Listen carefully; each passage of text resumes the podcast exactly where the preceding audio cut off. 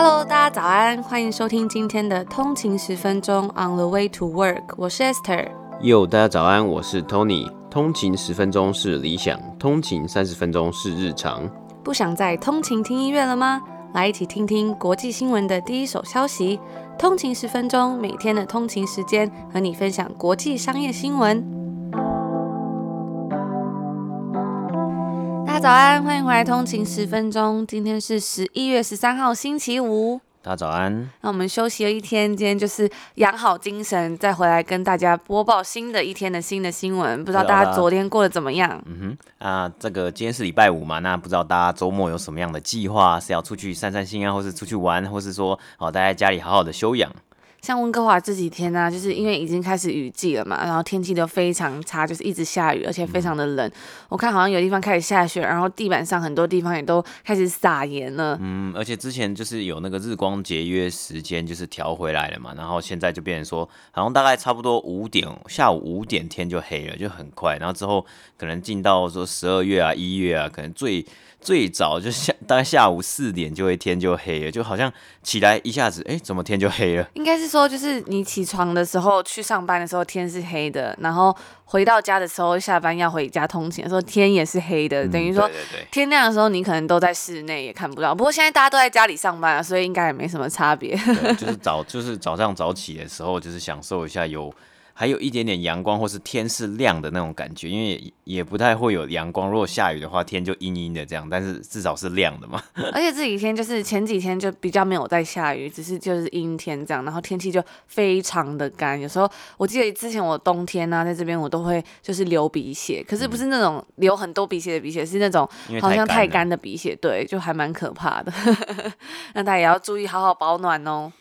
大家如果喜欢我们的节目的话，也别忘了帮我们 CLS comment like and share 留下一个五星评分及评价，不忘了分享给你的亲朋好友听。最重要的是可以来追踪我们的 Instagram。没错，那我们现在呢，其实今天是最后一天，这个跟 Nespresso 合作要抽出的这个胶囊咖啡机 Azenza Mini 的纯洁版这台机器啊，今天是最后一天，就是倒数了，已经应该倒数不到二十四个小时，我们要在这个截止抽抽奖截止是在今天的晚上台湾时间十一点五十九分。大家如果还没有抽奖的话，也别忘了赶快到我们的 Instagram 参加这一次的抽奖活动哦。好，那我们就进入今天北美时间十一月十二号的北美三大指数播报。道琼工业指数是下跌了三百一十七点，跌幅是一点零八个百分比，来到两万九千零八十点。S M P 五百标普五百指数是下跌了三十五点，跌幅是一个百分比，来到三千五百三十七点。纳斯达克指数是下跌了七十六点，跌幅是零点六个百分比，来到一万一千七百零九点。那因为疫情的情况是持续的蔓延啊，所以今天我们看到股市是下。滑的状态，那有看到许多地方政府有重新讨论，要有新一步的限制，像是纽约州即将在北美时间周五开始限制晚上十点之后部分酒吧和餐厅的营业，那私人聚会的人数也下修。其实我们有看到，像我们在这里这个。加拿大的 BC 省啊，或是我们看到加拿大其他的省，像是这个 Ontario 省啊，它也都有一些这个私人聚会的限制啊，还有餐厅的限制啊。像我们看到 Ontario 省，就是餐厅呢是基本上是不能内用，只能外带的情况。那其他省也都会有这个类似的措施啊，因为这个疫情重重新攀升是真的蛮严重，而且蛮快速的。那美国的部分呢，其实已经连续九天单日确诊人数超过十万人，住院人数也屡破新高。那我们在星期一啊，是看到辉瑞的疫苗的这个好消息嘛，但是重点是何时能够真的使用，何时能够真的帮助结束这一次的疫情啊？所以就是。遇到好消息，开心，开心过后还是有一个现实要来面对，所以看到今天股市的下跌。那今天大部分的市场是显示下滑的趋势，主要是由金融银行股和能源公司领跌。S&P 五百的十一类产业呢，几乎都是下跌的状况。那等一下呢，就是 Palantir 要进行他们这个第一次哦上市之后第一次的财报的这个电话会议啊。目前的资讯看来。Palantir 预估他们今年整年度的营收可以来到十点七亿美金左右，也是首度整年度啊会营收超过十亿美金，那是较去年呢、如果真的是成功超过十亿美金的话，是较去年会有一个四十四 percent 的成长幅度。那本季是上市后第一次发表财报嘛？那目前的数据呢，它的营收这一季的营收是来到了两亿八千九百万美金，较去年同期也是成长了五十二 percent。那今天收盘的时候呢，股价是大约是在十四点五九块美金左右。好，那这就是今天北美三大指数的播报。那今天的第一则新闻要来跟大家分享，是一个跟药局有关的新闻。CVS Health 在上周宣布他们的新一任 CEO Karen Lynch。大家可能会对这个 CVS 感到比较陌生。那它是美国的一家药妆连锁店，也是美国最大的药妆连锁企业。这间公司呢，它在一九六三年的时候成立于美国的麻州，而现在它的总部是位于罗德岛州。他们总共拥有九千七百家连锁药店，还有一千一百家的 Minute Clinic 一分钟诊所。那这个一分钟诊所是什么意思呢？它其实是算是一种 Retail Clinic 的服务，就是你可以直接 Walk in，你不需要预约，也不需要注册，你就可以直接进去看医生。因为在国外，其实你要看医生是真的非常的麻烦，像你可能要先去你的家庭医生那边看诊，就是你长期配合的家庭医生。那他确定说，诶，你这边有需要说，比如说照 X 光啊，或是之后再转到别的地方之后，他才会帮你再转。所以这些转诊啊，还有预约来来回回，可能真的就要等非常久。我就常看到有人就会说，他们身体不舒服，可是去看病到最后，可能病都好了才被预约到。所以我觉得觉得在台湾看病真的是非常的方便。那回到今天这则新闻啊，就是 CVS 还有在上周宣布这个 Karen Lynch 成为他们新的 CEO 嘛。这也让她成为 Fortune 五百的名单里面的第四十位女性 CEO。在今年五月的时候啊，这个名单其实已经来到了 all time high。那时候的记录是有三十七位女性 CEO。那我们虽然说是 all time high，但其实这个女性的 CEO 呢，其实也只占了这五百位里面的七点四 percent。不过至少已经从二十年前只有两位到目前的四十位了，算是一个小小的进展。那补充一下，最近在这个 list 里面新增的女性 CEO。包括我们之前有跟大家提过的 UPS 的新的 CEO Carol Tome，还有 Citibank 的新任 CEO John Fraser，以及 ColorX 的 Linda Randall，还有 Rite Aid 的 Howard Donovan 等等的，包括还有像是 Gap 的 Sonia Single。根据去年 S M P 的 Global Market Intelligence 的这份报告中指出啊，有女性 CEO 或 CFO 的上市公司通常会有较好的获利或者是较佳的股价表现。那该报告呢也指出说，因为董事会在聘请这些女性的 CEO 或 CFO 的时候，通常会比起聘用男性来说，他们会有比较高的标。回到今天的主题，CVS 在明年的二月一号，Lynch 将会接任他们目前 CVS Health 的现任 CEO 的位置。那现任的这位 CEO 他会。继续担任董事，直到明年五月他会退休。Lynch 目前是担任 CVS 的执行副总裁以及安泰保险的总裁。那这间安泰保险呢，其实是 CVS 在二零一八年收购的一家保险公司，而 Lynch 自从二零一二年就已经在安泰任职了。他在 CVS。将安泰整合到公司的过程中，以及协助领导其商店重新设计还有策略方面，是有发挥了一个关键领导的作用。在一份新闻稿中，Lynch 就表示说，他将会继续让 healthcare 更容易获得以及负担，为我们的消费者还有社区带来更好的健康结果。那刚刚讲到 Fortune 五百强的公司的 CEO 名单之中呢，我们有讲到说，他将会是第四十位的女性。那这个名单呢，其实里面大部分都是白人。男性，但是女性的数字也是在节节攀升。虽然我们刚刚讲到还是只有七点四 percent 嘛，因为这其实就有显示说，公司的高层的变革这个步伐仍然是非常的缓慢。自从一九七二年 Katharine Graham 担任 Washington Post 华盛顿邮报的 CEO 以来呢，距离女性第一次上榜其实已经将近五十年了，但是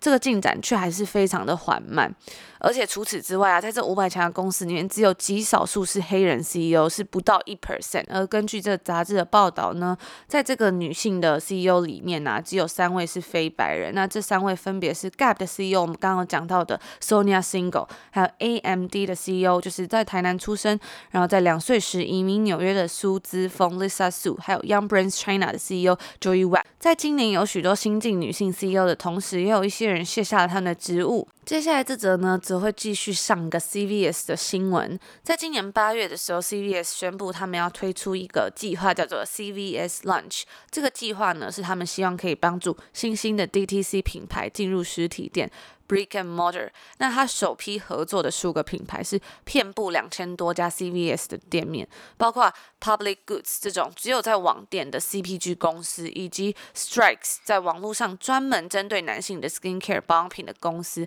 他们都是首批进入实体店非常成功的 DTC 品牌，而且呢，他们已经慢慢在 CVS 的实体店里面慢慢扩展了。那这些品牌呢，通常都会被放在店面中的 End Cap，那这 End Cap 它其实指的是一种。陈列的方式就是，它会放在商店里面走道的后端，来提供商品的陈列使用。通常这个位置呢，也会是最吸引消费者目光的黄金地段。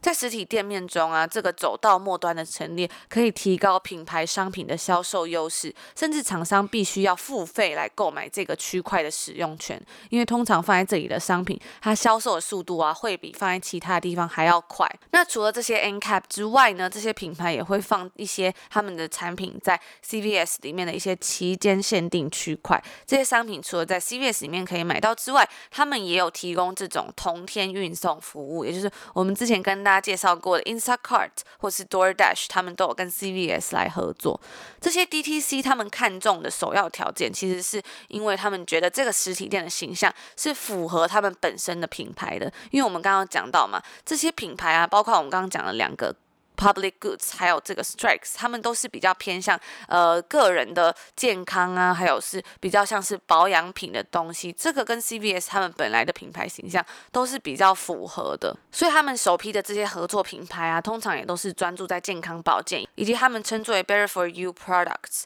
那刚刚所提到这个 Strikes 的 CEO 呢，他就有表示说，跟大型连锁药局啊来合作，其实是有助于他们的品牌常态化的。虽然现在才是 CVS 刚开始做这个。计划，但我觉得其实 CVS l u n c h 他们的这种策略真的是非常厉害，因为现在网购真的越来越盛行，那有越来越多的 DTC 品牌诞生，尤其是这种美妆保养类的产品。那这些品牌呢，它做到一个程度的时候，它可能就会开始要考虑说，我们是不是要来开实体店面？但是其实实体店面的成本又是非常的高，所以这些 Wellness Oriented 品牌呢，跟 CVS 合作，其实真的就是一个很不错的策略，就是给消费者一个可以实体看到它的地方。那他又不需要说，我再额外开一间店，然后还要去租店面啊、装潢等等的，可能会为这些 DTC 品牌带来太大的负担。所以我觉得这算是一个还蛮双赢的一个策略。除了 CVS 之外呢，Walmart 也开始与一些 DTC 的品牌合作。那另外一家零售商 Target，他看到 Walmart 跟 CVS 的计划之后，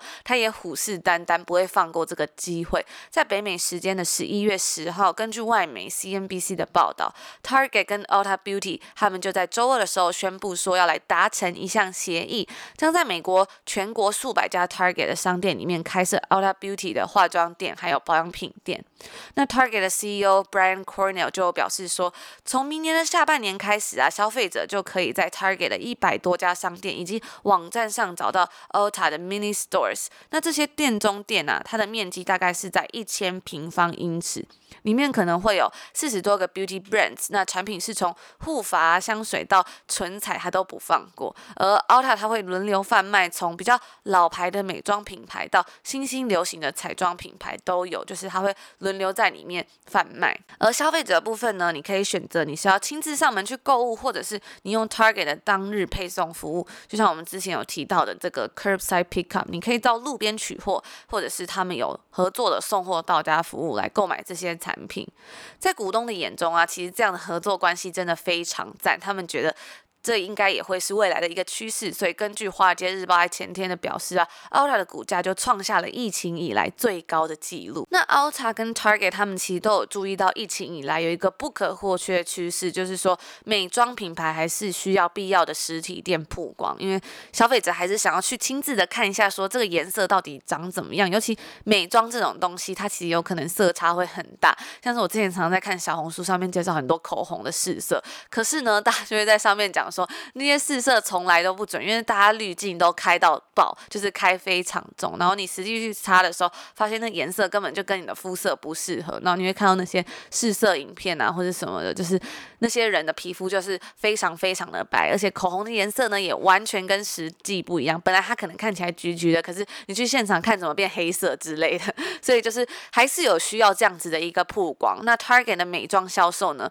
在今年的第二季，它成长了已经至少是二十个百分比。为什么呢？就是因为它的商店是有持续开门的，因为他们目前还算是一个 essential service。那 Ulta 的销售啊，在七月重新开门之后，仍然是较疫情前少了十个百分比左右。像我觉得这阵子以来啊，就是像这里的一个美妆店 Sephora，我觉得他们的销售感觉是影响非常深。虽然他的店是有开的，但是因为疫情的关系，所以他所有的东西都是不能试用。如果你要试用的话，店员是会拿一个小板子，然后试用给你看。但是我觉得还是影响非常深，因为像 Sephora 这种店呢，它其实主打它最大的优势就是说，其实有些人他会不想要去百货公司或是专柜里面试这些呃专柜的保养品，因为他可能会觉得压力很大。啊，或什么的，那 Sephora 就把这些专柜保养品放在每一个。架子上让它变得好像有点像开架的感觉，你就可以自己去试，自己去看，或是闻那个香水的味道啊，看一下眼影的颜色等等，自己擦在手上。但是因为疫情这样发生呢，等于说你现在进去，你也是只能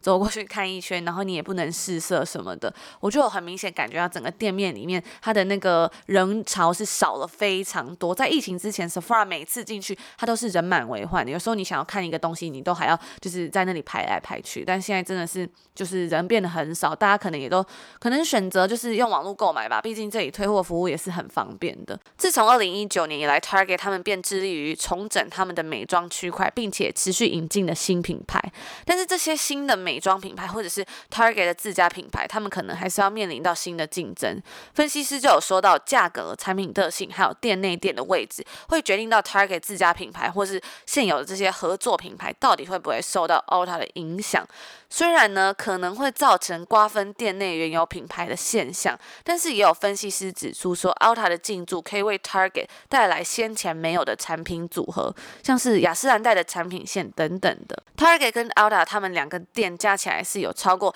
一亿的会员，但是有分析师就指出说，消费者可能会因为会员的优惠等等的去思考说，选择不同的商品来影响 Ulta 的销售。在疫情之下呢，甚至连 Ulta 他都开始要思考说要来进军这种 essential services 来以求生存嘛。因为现在政府常会规定说，你如果不是这些必要商店，其实你是不能开门的。那毕竟有可能会再度封城或关店的情况下，每间店都要开始做好万全的准备来适应这种新的生活模式。因为这个疫情的问题还是迟迟没有解决，然后疫情也是不断的有第一波、第二波、第三波，这些店也是关了又开，开了又关，对他们影响也是非常的大。那我之前去买东西的时候，其实就有跟店员聊天，店员就说他们其实从三月以来已经一路关到现在，就是。关了大概七个月左右，那他其实都是没有办法去上班，就是在家里失业状态。虽然呢，还是可以领一些补助金，但心情上实在是会非常的郁闷。而且除了郁闷之外，还是会觉得很不安吧。毕竟就是自己失业在家里，那未来下一步也还不知道怎么办。然后疫苗也迟迟的，好像没有办法，就是有一个很快的进展。所以其实大家都还是心情蛮郁闷的啦。所以我觉得，在这个疫情之下。就是大家一起加油，然后撑下去。我们先前与风传媒合作这个《华尔街日报》的这个订阅方案呢、已经陆续有我们有收到陆续有通勤族分享他们收到明信片的这个回传他们的讯息啊，或者回传这个照片的。那我觉得呃，我们陆续其实十月的时候就已经有寄出了嘛。那之前呢，可能是因为这个疫情的关系，可能有或是这个运送的有一些稍微影响。那如果有通勤族也有陆续来收到的话，也欢迎跟我们分享哦。那其实。这个风传媒跟呃 WSJ 华尔街日报的订阅优惠方案，其实还是在进行中。我们还有剩一些些明信片的名额，如果有兴趣的通勤族，也可以点击我们 show note 下面的链接去看看，参考看看哦。那我们接下来第二篇新闻呢，我们就要来分享来自这一篇呢是在华尔街日报上面的一篇新闻啊。那它的标题呢，其实是写着。Companies offer creative solution to worker burnout during the pandemic。那因疫疫情之下，在家工作已经超过半年了嘛。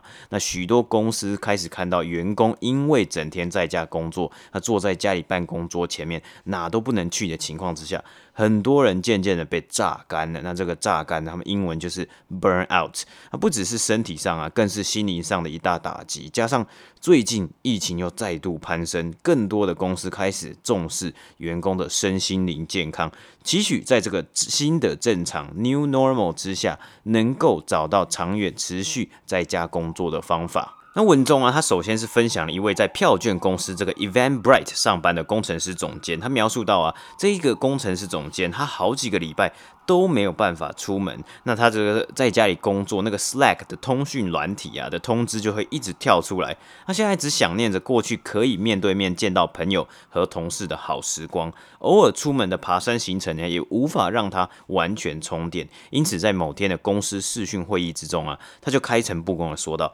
他被榨干了，哦，我没办法了，太痛苦了。这样，那他表示啊，工作失衡不像是突然会发生的事情，不像是可能一下子就亮红灯了，而是慢慢的、渐渐的侵蚀你的个人，然后。很多人会被这些事情吓到，才发现说哦，原来这件事情有这么的严重。那就在他跟同事分享自己的心声之后，很多的同事也表示他们觉得在疫情之下，工作跟生活渐渐被榨干。因此，这名总监就开始办起了这个 Recognizing Burnout 正视心灵的脆弱团体活动。那让许多公司员工可以有一个平台发声，分享自己的心情，并听听专业心理健康专员或是人员的建议和如何面对这些事物。那我觉得，因为大家每天现在在家里工作，面对电脑荧幕，很多时候会忽略掉每个人自己的想法跟心情。那因为其实很多时候啊，就是在家里工作，大家就是开完嘛，开完会，那开会的时候就是赶快上线，然后就赶快想要赶快处理完事情，讲完事情，要该做的就该做的事情要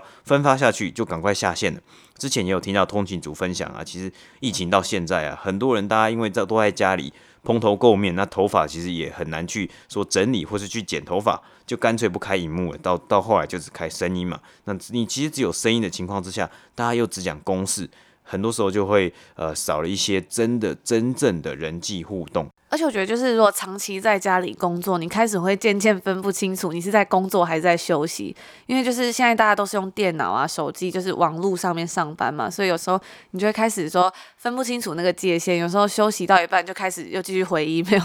然后你那个休息的感觉就没了嘛，所以等于整个家里就是变成你的办公室，然后好像上班的时候也提不起劲，可是下班之后也没办法好好休息，所以我觉得这应该是大家会觉得有种 burn out 的感觉吧，可能就是要在家里真的是。要建立起一个很完整的办公室，让你可以划分清楚说，好，我现在进去里面，我就是要上班。那我离开这个房间之后，我就是要。休息，哦就是不能再看这些东西，这样才会比较有一个好好的区分，更 productive 一点。对，而且有时候你你把你的手机装上像 Microsoft 的 Teams 或是 Microsoft Outlook，然后它的通知就会一直跳出来，然后你就会想说，哦，那我去回一下，我去回一下，它这个就会变成无止境的深渊。那不只是上述这个 Eventbrite 他们这个公司有遇到这个问题啊，很多公司也在思考有什么样比较有创意的方法可以来面对或是改善这些事情。那很多公司啊，他们都有看到日渐攀升的这个员工数。来回报身心快被榨干了。那在这个《华尔街日报》这篇文章里面呢、受访的这个 Hilton 希尔顿饭店 CEO 他也有表示，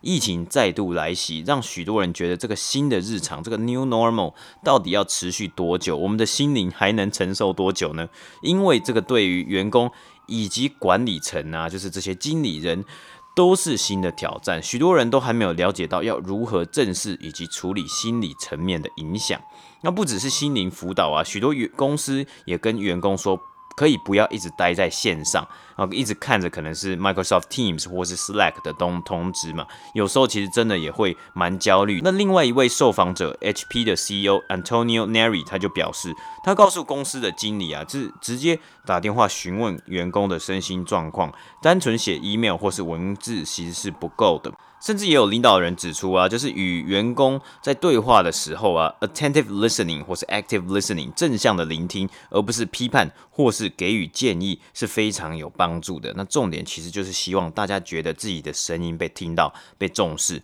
Eventbrite 的 CEO 更有分享到说，在进行一对一会议的时候啊，希望经纪人更能关心员工。但是要怎么做到呢？其实是很简单，就是 focus 在本来单纯的问候啊。其实因为通常在开会的时候，或是通常在这个呃在聊天或是讲讲电话的时候啊，大家接起电话一定第一句话就说 How are you 嘛，就是？或者说 How are you doing？可是其实这东西已经是就是太常讲，这个就有点像是口头禅的感觉，所以这不是真的 How are you，而就是有点像是说一个制式化的哦，你一定要讲这句话。那很多时候时候就会很容易麻痹嘛。那可能人家讲个 How are you，然后你一定会回 Oh Good，How are you 这样子，那根本也不是一个真正有交流到心理层面的一个问题，或是一个 conversation，只是一个很制式化说哦，开头一定要打招呼问候这样子，然后就进入了会议主题。所以这个呃 Eventbrite 的 CEO 他是觉得说，或许你在讲 How are you 的时候，你可以说 How are you really really doing，或是 How are you really doing 啊，说等等的这种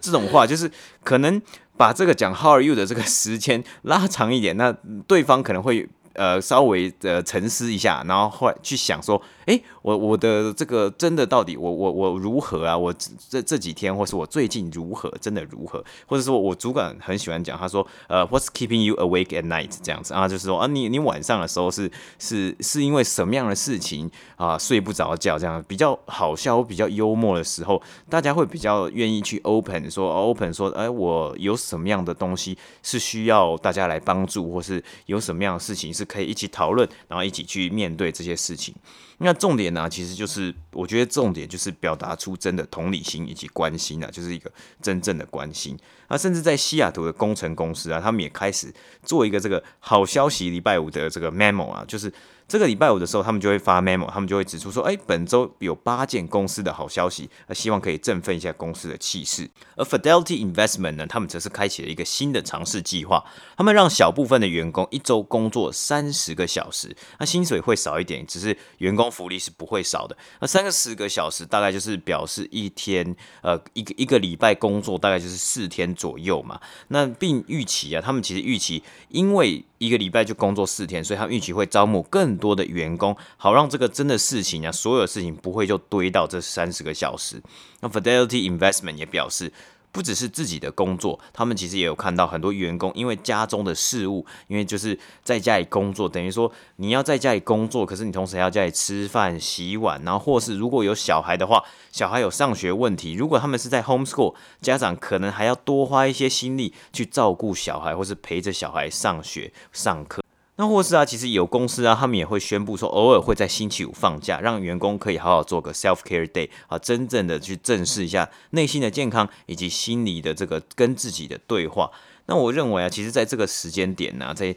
现在大家其实都很焦虑，也很急迫，因为就是一直用手机啊，手机的影响其实也蛮大。有时候真的会忘记自己的心灵健康，那做什么事情可以让自己真的充电或是休息，然后再出发。那有时候可能也是多一些动作，多一些关心，多一些鼓励哦，It's okay, you're doing a good job，等等的。这这样子简短的一句话，或许都可以能够帮助到身边的朋友。那虽然现在今年真的是很变动很多很大的一年呢、那我们也很常跟大家分享，就是一些公司的什么财报数据啊，一些这个财务数字啊，营收怎么样啊，或是公司的策略。但这个东西好像都是非常大。其实你回到最基本的，如果没有人，如果没有这些人才，其实什么都不会有嘛。那这也是我觉得这也会算是我们最容易忽略的一件事情。那也欢迎大家跟我们分享你平时是怎么纾压，比如说你遇到工作上一些比较呃麻烦的事情啊，或是长期这种比较郁闷的状况，大家是怎么